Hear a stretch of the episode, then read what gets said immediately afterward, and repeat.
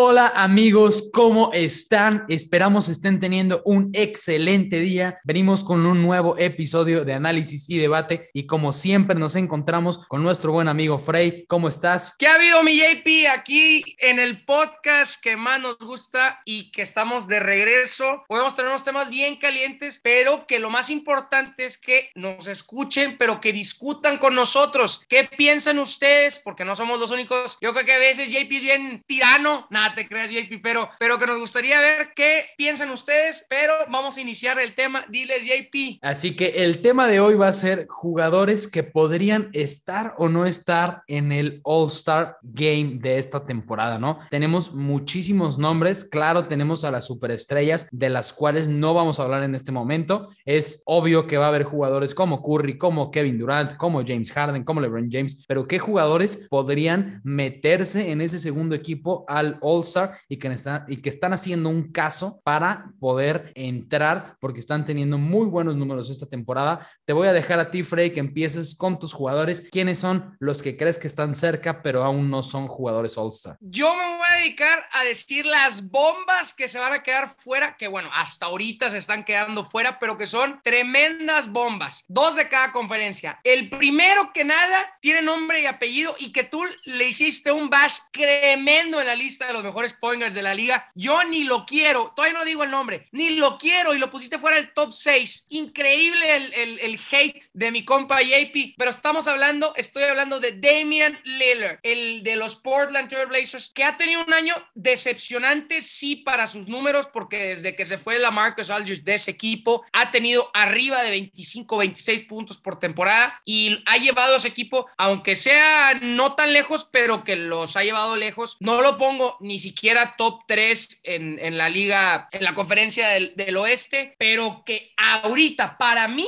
está fuera, porque arriba de él está Luka Doncic, CP3, Curry, eh, eh, Donovan Mitchell y Jamorant en guards arriba de él. Entonces, Damian Lillard para mí ahorita no está en el top 5 de los mejores point guards, shooting guards de la liga y para mí es, está fuera. Este jugador top 75 de la historia de la NBA para mí está fuera del All-Star en hasta ahorita, este año. Entonces, ¿tú qué piensas, JP? Mira, yo no lo puse en la lista de los seis, puse seis, seis mejores. Puse seis. Puse seis mejores bases de la liga. Hoy por hoy, Damian Lillard no está. ¿Por qué? Está promediando siete puntos menos por partido que la temporada pasada, con un triple menos y está teniendo una eficiencia de tiro de, de, tres puntos muy mala. Ha ido mejorando a como lo vimos las primeras semanas de la temporada, pero hoy por hoy no se encuentra en esa lista y estoy totalmente de acuerdo contigo. Tampoco lo pongo como All-Star en este momento. Habrá que ver cómo va mejorando. Sabemos que Lillard es un jugador que da sus mejores partidos conforme va avanzando la temporada, pero no me gusta lo que estoy viendo de Lillard. Su porcentaje de tiro de campo está mal, su porcentaje de tiro de tres también. Lo único rescatable es que ha sabido mover el balón, lo cual le ha permitido a su equipo ganar partidos ligeramente porque sus asistencias están mejor, pero se ve incómodo no se ve fino y este nuevo sistema ofensivo no entiendo por qué no le está beneficiando. Porque el balón está pasando muchas veces por él. Es uno de los jugadores con mejor uso en toda la liga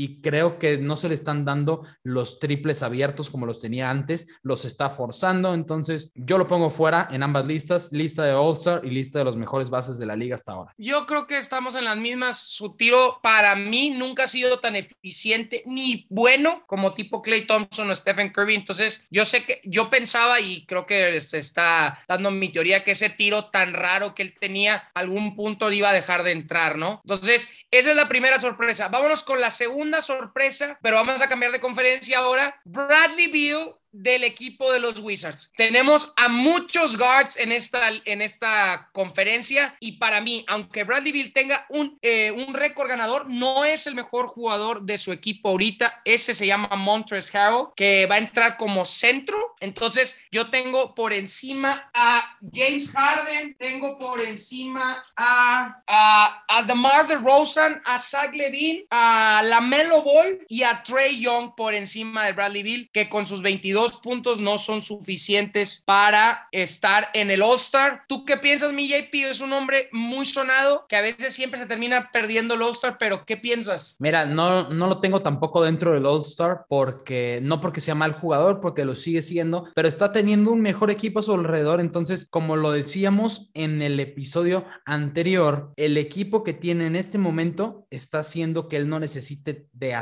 él no necesita hacer tanto para ganar partidos. Sus 20, 24 puntos le son suficientes para aportarlo a su equipo. Entonces, no se tiene que cargar a ninguna ofensiva como lo hacía los años pasados. Creo que eso le va a afectar, sobre todo porque la temporada pasada estaba promediando casi 30 puntos por partido y este año está promediando apenas arriba de 20. Entonces, oye, y si no me gusta que estemos de acuerdo en todo, ¿eh? Llévame tantita la contra, por favor. Pues más adelante, cuando lleguemos a mis jugadores, ahí se va a hacer el verdadero debate. Pero aquí con Bradley Bill y con Damien Lillard estoy de acuerdo, no son All-Star. Bueno, vámonos con el otro point guard de la conferencia del Este que también para mí está fuera y más por este equipo que cambió Estoy hablando de Kyle Lowry. Eh, ahorita en su equipo no es ni el es top 3 mejor jugador. Yo pongo muy por encima a Jimmy Butler y a Bama de Bayo, a igual porque de Bayo es centro y Jimmy Butler es forward. Y no está por encima de estos cinco guards que acabo de mencionar, que son DeMar DeRozan, Zach Levine, James Harden, LaMelo Ball y Trey Young. Entonces, esa para mí es la otra sorpresa. Uno que ha sido muchas veces All-Star, porque en el este, pues siempre hemos tenido una conferencia muy baja de nivel. Entonces, Kyle Larry normalmente siempre se metía por estar en un equipo bueno y ser el segundo mejor o el mejor jugador de los Raptors en su momento. Entonces, para mí, una sorpresa, uno que ha sido muchas veces All-Star, no creo este año vaya a estar. ¿Tú qué piensas, mi JP? Mira, aquí sí estoy en desacuerdo. Creo que. Gracias a Dios. Se puede meter como jugador de segundo equipo en el All-Star. No está teniendo números tan diferentes a los de la temporada pasada, pero sí ha sido un factor en este equipo de Miami y ha sido una pieza importante para que este equipo gane partidos, sobre todo con la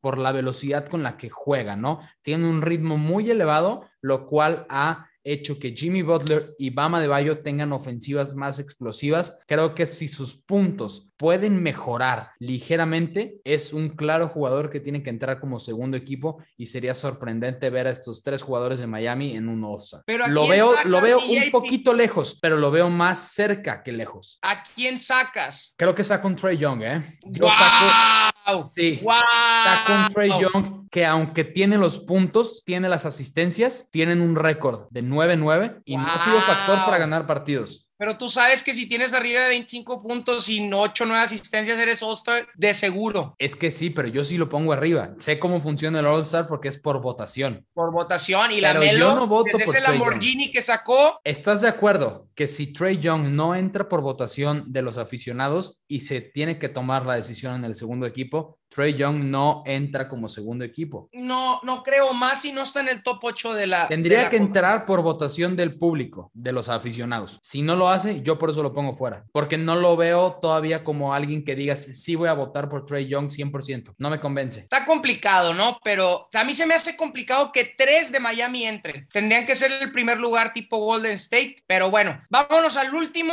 y que muy controversial porque yo le tiré un hate increíble en el último capítulo que tuvimos a Russell Westbrook este Russell Westbrook, que también le podemos decir porque es la mejor, o sea, es la superestrella con el peor tiro en la historia de las superestrellas. Nadie en la historia ha tenido un peor tiro que Russell Westbrook, que es, la, es el tercer mejor jugador de un Lakers que está 9-9, que LeBron James solamente... 9-10, 9-10. 9-10 porque acaban de perder el día de hoy, cierto, porque no jugó LeBron. LeBron va a entrar porque va a entrar por votos, Anthony Davis también, pero yo creo que Russell Westbrook no le va a alcanzar porque está stack de la conferencia de oeste con Kirby, CP3, Luca, Donovan Mitchell y Jamorant, que yo sí lo pongo como All-Star. Y todavía tenemos a otros que ni los voy a mencionar como, como Booker, como, eh, como otros que ahorita va a mencionar mi JP, pero hay muchos y yo creo que Russell Westbrook, aunque sea lo que sea y vaya, va a estar cerca de los 20 puntos, 8.5, eh, 9 rebotes y igual 9 asistencias, se va a quedar fuera del All-Star. Porque tú qué piensas, mi JP? Yo creo que Russell se queda fuera. Mira, es un jugador dominante, muy físico, que pone grandes números, pero que no es factor para ganar partidos y creo que primero no va a pasar en la votación porque hay mucha gente que no es fan de un Russell Westbrook. Yo tampoco soy fan de Russell Westbrook, sí acepto que es un gran jugador, pero un tiro de campo de 43%. Tiro libre, el peor que ha tenido en toda su carrera el segundo peor con 66%. Triples ni se diga porque los intenta demasiado y no acierta. Después está teniendo casi 5 pérdidas de balón por partido. ¿Cómo puedes tener el 33% de las pérdidas de un equipo? Es demasiado.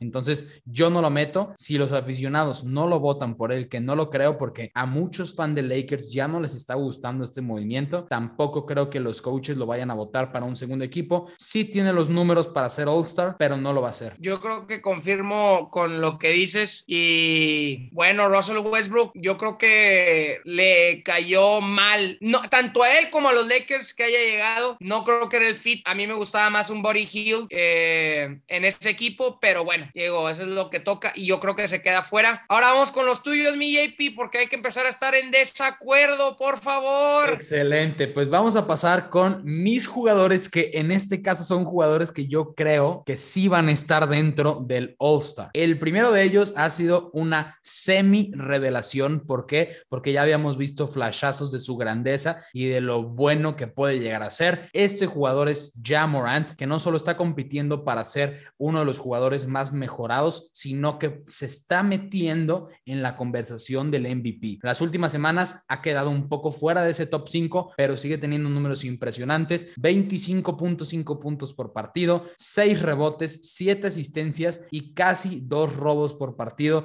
Está teniendo una temporada increíble. Le estuvo ayudando demasiado a los Grizzlies a ganar partidos al comienzo. Ahorita están teniendo una mala racha en donde han perdido varios partidos consecutivos, pero ya Morant sigue siendo una gran estrella y creo que sí se puede meter en el primer equipo. Ha sido un jugador determinante y que ha dado un gran salto de la temporada pasada a este. ¿Qué opinas tú de Jamorant? Yo estoy, ahí sí no puedo decirte nada. Jamorant está en mi lista. 25 puntos siete asistencias, seis rebotes. Son números de alguien que está haciendo una evolución totalmente. Es lo que esperaríamos de un Zion Williamson, de alguien que en su tercer año está dando un escalón sumamente alto. Eh, Jamorant es una estrella que no le tiene miedo a nadie ni a nada. Ataca a los centros como si fueran point guards. O sea, le vale un cacahuate lo que se le ponga enfrente. Tiene un atleticismo increíble. Brinca como nadie, ataca como nadie es un Russell Westbrook 2.0, pero yo creo que un poquito más mejorado porque es más mesurado y tira mejor la bola. Entonces, eh, tiene muchísimo potencial. Creo que su año, su tercer año es el bueno para, para llegar al, al All-Star. Y yo creo que Jamorant lo va a conseguir este año. Eh, tiene muy buen equipo a su lado. Yo creo que le cayó muy bien Steven Adams, le cayó un centro que lo tenía Russell Westbrook, que te protege en los trancazos, que lo tienes para dar asistencias fáciles y que está también un brinquito, también Jaron Jackson y todo, pero estoy totalmente de acuerdo. El mejor jugador de ese equipo se llama Jamorant y van a llegar tan lejos como Jamorant los lleve. Yo creo que sí se mete el All-Star este año. Ok, entonces pasamos con mi segundo jugador que creo que sí va a entrar al All-Star Game de este año y este es una revelación también. Es un, uno de mis jugadores favoritos en realidad. No fue el factor para que lo metiera porque sus números hablan por sí solos. Este es de John Murray de los Sacramento, de los Sacramento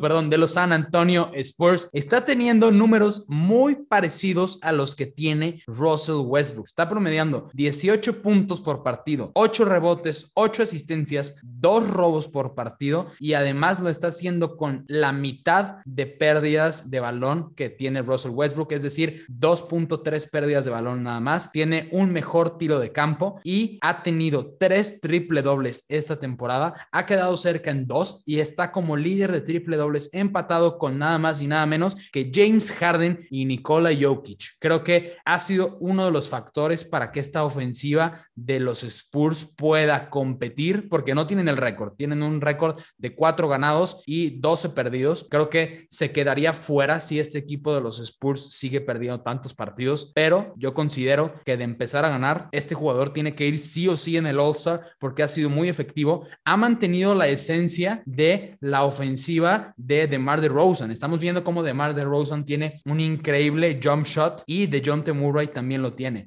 Fueron compañeros por varios años en los Spurs y creo que está manteniendo esa esencia y podría llegar a ser un gran jugador a la ofensiva porque a la defensiva ya lo es. Se encuentra como uno de los mejores jugadores defensivos hasta el momento. Es muy infravalorado en su defensa. Tiene un rating defensivo de 104 que lo pone dentro del top 35 de la liga, que es excelente. Y creo que además el tener dos robos por partido es impresionante. Y es el tercer mejor base reboteador de la liga, únicamente después de Russell Westbrook y de Luka Doncic. Entonces, no sé qué opinas. ¿Lo pones en el play, en el All-Star o no lo pones? Yo estoy totalmente desacuerdo contigo, JP. Menos de 30% de tiro de triples, 44% de tiro de campo, 66% de tiro libres. No me importa que tire 18 puntos, 8 asistencias y 8 rebotes. Si tira tanto como lo hace y juega tantos minutos como lo hace y su equipo va 4-12, no se merece ni estar en la tercera lista del All-Star. Entonces, yo creo que le van a hacer el mismo feo que le hicieron a Jamorant el año pasado porque su equipo no era ganador. Entonces, hasta que ese jugador de Ante Murray no demuestre que él es la pieza clave y empiece a aumentar esos 18 puntos a 25 como los tiene Jamorant, probablemente sea considerado. Pero estamos hablando de un San Antonio que primero es un mercado chico y no tiene mucha eh, influencia en las votaciones para el All-Star en la primera ronda. Y segundo, aunque tenga un Greg Popovich, pues también los coaches no van a, no van a ver ni lo van a poner por encima de los tantos y mejores point guards y shooting guards que tenemos en la liga actualmente en la conferencia del oeste. Entonces, para mí, de Jonathan Murray, negativo total. No está ni en mi lista 3 para entrar al All-Star JP este año, aunque los números sí haya mejorado, pero que no demuestran que sea un jugador clave para ser un equipo ganador. Yo lo he visto jugar mucho, creo que sí puede ser ese jugador clave. Es su primer año siendo el centro de atención en este equipo, entonces solo han jugado. Pero ese, ese menos del 30%. Solo han jugado 16 partidos. Es un jugador que tiene. Menos del 30% de tiro de 3. estoy de acuerdo, ha forzado demasiados tiros porque han, esta, porque han sido en tiempo basura en donde van abajo por más de 15 puntos porque en general el equipo de los Spurs no es bueno. Tiene que encontrar ese puesto de líder y en cuanto lo encuentre vas a ponerlo como All-Star sí o sí. En unas semanas hablamos y me dices si lo pones o no lo pones. Creo que es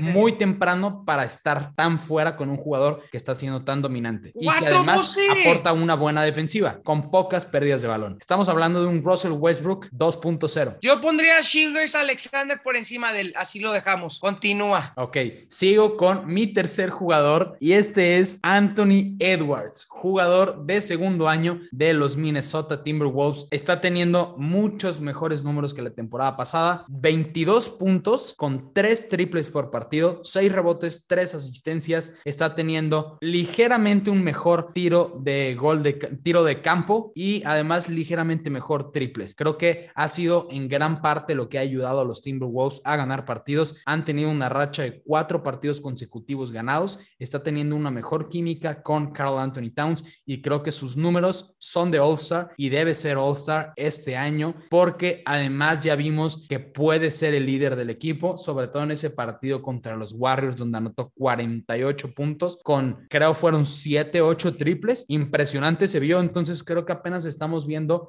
pues la... The surface. Sí, la, no encuentro la, palabra. El, el the tip of the iceberg. se me olvidó la palabra, pero apenas estamos viendo lo que en lo que se va a convertir. Creo que este año puede ser su primer All-Star. Mira, yo aquí no estoy tan desacuerdo como con DeJounte Murray. A mí Anthony Edwards sí me gusta mucho más, pero creo que también se va a quedar fuera una, porque la competencia está muy complicada. Compite, lo vuelvo a repetir, Luka Doncic, CP3, Curry, Mitchell, eh, pusimos también a, a Jamorant adentro. Entonces ya van cinco guards. Eh, se me hace complicado, pero sí es un jugador que me encanta, ¿no? Creo que le va a tocar esperar un año más, así como Jamorant. Tiene que dar otro brinquito más. Esos 22 pues puntos. Checa los números de Donovan Mitchell. 24 puntos, 4 rebotes, Sí, pero bueno, Donovan Mitchell tiene récord de 11-6. Ese es el problema. O sea, aquí, y Donovan Mitchell ya tiene cuando menos tres años siendo All-Star. Ese sería su tercero o cuarto seguido. Entonces, creo que a mí, eh, Anthony Edwards lo veo en esa misma posición de Jamoran del año pasado. Tuvo un incremento de juego, están ganando más partidos de lo que ganaban antes. Tiene que verse, yo creo que al final de esta temporada se va a ver o se tendría que determinar que él es el mejor jugador de ese equipo, que van a quedar 40, 42, 41, 41, pero que al final digas, wow, este tercer año que viene Anthony Edwards va a tener una, una un, eh, preseason muy bueno, va a agarrar más físico, se va a ver más imponente y que en un 2022, 2023 digas, esta es la estrella que los Timberwolves necesitaban, este es el first overall pick que tiene a dos buenos jugadores al lado por muchos años y que puede ser el all ¿no? Pero yo creo que ahorita le va, le va a pegar esos dos factores, tanto el, el, lo que es el segundo año y que está muy joven y que igual Minnesota es un mercado joven, es un mercado chico y que pues va, le, va, le va a pesar ir contra tan grandes estrellas como son Doncic, Curry, entre otros, ¿no? Ok, me respeto. Porque no lo pondría por encima respeto de tu opinión porque no me parece, o sea, alocado, ¿no? O sea, creo que... No lo pondría encima de Morant, e-, esa, es mi cosa. Sí, sí, sí. Me o sea, le daría más a Morant. Yo, veo un, un nivel un poquito más arriba, pero sí creo que en dado caso se pueda quedar corto por lo mismo, ¿no? Récord del equipo. A ver, déjame te hago esta pregunta. ¿A quién le ves más ceiling? ¿A Anthony Edwards o a Jamorant? Yo le veo más ceiling a Anthony Edwards. Le pero veo por el físico. Por el físico, por la energía. Y Ay, que creo que se puede. Te estás metiendo en un tema complicado con Morant en energía. Ah, bueno, no me meto a esa parte, ¿no? Pero por el físico y creo que de lo que vimos la temporada pasada a esta es mucho mejor tirador que un Jamorant. Ok. Entonces, eso afecta demasiado y es más completo en rebotes y asistencias. Ok. Entonces, por eso lo pondría arriba. Wow, una, una muy buena, una pregunta difícil. Jóvenes, jugadores jóvenes. Sí. Pero es difícil Anthony Edwards segundo año. no tenemos mucho para comparar, pero hay que ver cómo, cómo se va desarrollando en la temporada. Lo que estoy viendo me encanta. Paso con mi último jugador y este fue seleccionado una posición después, no es más, dos posiciones después que Anthony Edwards fue seleccionado con el pick número 3 del draft del año pasado y es Lamelo Ball, el que se ganó el reciente novato del año. Está poniendo incluso mejores números que la temporada pasada, 20 puntos por partido, 8 rebotes, 7 asistencias, 2 robos, lo está haciendo con 3 triples por partido, un 90% de tiro libre y además un 38% de tiro de 3. Lo único que le veo aquí mal es que tiene un tiro de campo de 42%, pero es porque tira mucho, no porque sea malo. Creo que es un jugador que puede crear su propio juego ofensivo, puede quedarse como un segundo jugador para recibir el triple abierto. Es un jugador que se me figura mucho a como es Curry en la ofensiva. Si tú ves a la Melo Ball sin el balón, está corriendo por todos lados y afecta mucho a las demás ofensivas porque las mantiene en movimiento. Entonces, me gusta demasiado. Creo que él tiene que ser All-Star sí o sí. ¿Cuál es tu opinión de la Melo Ball? Oye, a mí me encanta la Melo Ball. Yo creo que no sé si Golden State se está lamentando no haberlo drafteado. Yo creo que con Jordan Poole como está jugando no y esperemos cómo regresa Wiseman. Pero algo que me, se me hace bien interesante y también me gustaría preguntarte, me encanta la Melo Ball, yo creo que vas, es una superestrella y tenía medio perdidos esos números, 90% de tiro libre es sumamente alto, o sea, es elite, 38% eh, no es nada malo y como dices, el 42% es porque tira mucho, no es porque sea malo. Kobe Bryant tampoco nunca tuvo un número tan alto, pero era porque tiraba un volumen increíble de dos, ¿no? Sí, porque intenta 17.5 por partido. Y lo va a subir en los próximos años a, 18 o 20 en unos años. Y se me, pero lo que se me hace muy interesante es que ve, o sea, estás hablando que Miles Bridges promedia un punto más que él y Hayward promedia dos puntos menos, pero promedia él más rebotes y más asistencia que los dos. Entonces ahí es donde dices, bueno, no importa que no sea los más puntos, pero es un jugador mucho más completo. O sea, promedia casi 20, promedia 28 y 8, casi. Entonces, son números eh, sumamente importantes y el factor fundamental, que es como, porque tiene números muy parecidos a los de, de John T. Murray. Está ganando, está ganando. Es un equipo que va a 11-8, que va peor de lo que empezó. Eh, sus últimos 10 partidos han ido 6-4. Su defensa no es muy buena, no, tan, no digo solamente la de él, sino la del equipo completo. Les meten más puntos de los que meten, promedio. Entonces, a mí me gusta mucho la Melo Ball y aquí el otro factor es que es muy popular, ¿no? De los todos los jugadores que mencionaste, es el jugador más popular por la historia de sus hermanos, de su papá y que por el swag que se maneja con el Lamborghini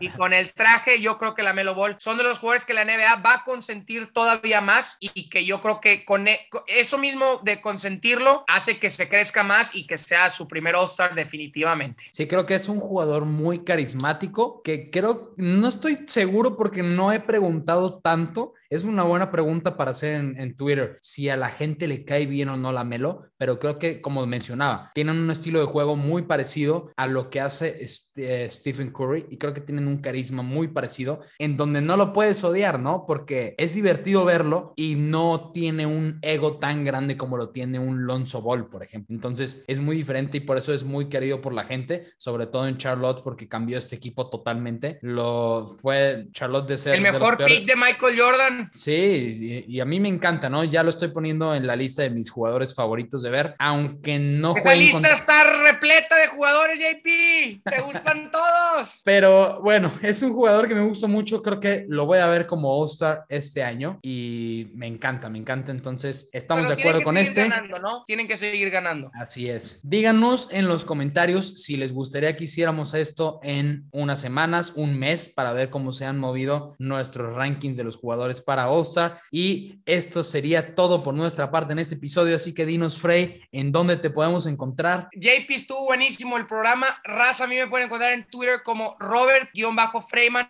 F-R-E-Y-M-A-N, y en Instagram como Roberto.Freyman. Ahí estamos hablando de básquetbol americano, Fórmula 1, soccer, nos gusta de todo, pero aquí con mi JP, exclusivos básquetbol y nos encanta. Si les gustan los demás deportes, como ya mencionó, no solo el básquetbol, vayan y síganlo. Les vamos a dejar el link aquí en la descripción junto con nuestras cuentas de Twitter y de Instagram para que también nos sigan y estén al pendiente de todos los episodios que vamos a estar sacando. Muchas gracias por estar en este episodio y esperamos verlos en el siguiente episodio de análisis y debate.